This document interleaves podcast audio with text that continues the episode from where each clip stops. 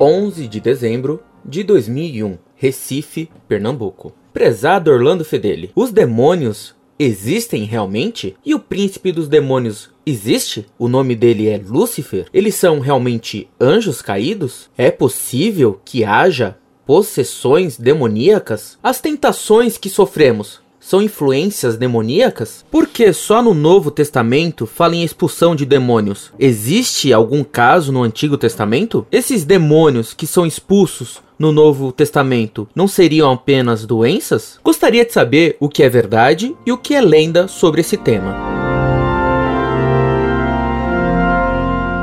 Prezado Salve Maria. Sabemos da existência dos demônios em primeiro lugar pela Sagrada Escritura. No Novo Testamento, Cristo expulsou muitos demônios de pessoas possessas. Se tivessem sido casos patológicos de doença, Cristo teria se enganado e nos enganado, chamando esses doentes de possessos. E se ele se enganou, ele não seria Deus. Ora, Cristo é Deus encarnado e, portanto, ele não pode se enganar nem nos enganar.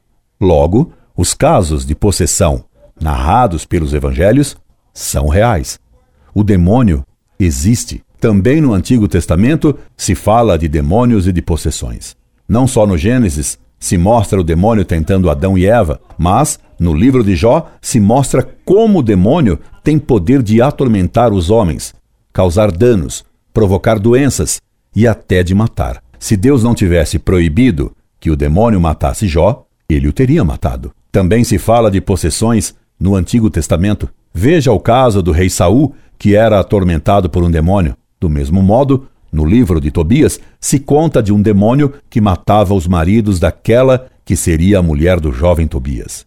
A Sagrada Escritura diz ainda que os ídolos adorados pelos pagãos eram demônios. Todos os deuses pagãos são demônios.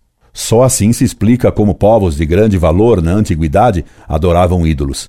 Na realidade, eles adoravam os demônios que faziam prodígios através dos ídolos. No Evangelho, lemos que o próprio Cristo foi tentado pelo demônio. Portanto, nós também somos tentados por ele. Por isso, São Pedro, em sua epístola, nos previne que tenhamos cuidado com o demônio, que, como um leão faminto, caminha entre nós, procurando a quem devorar. Esperando tê-lo auxiliado, subscrevo-me. Incorde Jesus Semper, Orlando Fedeli.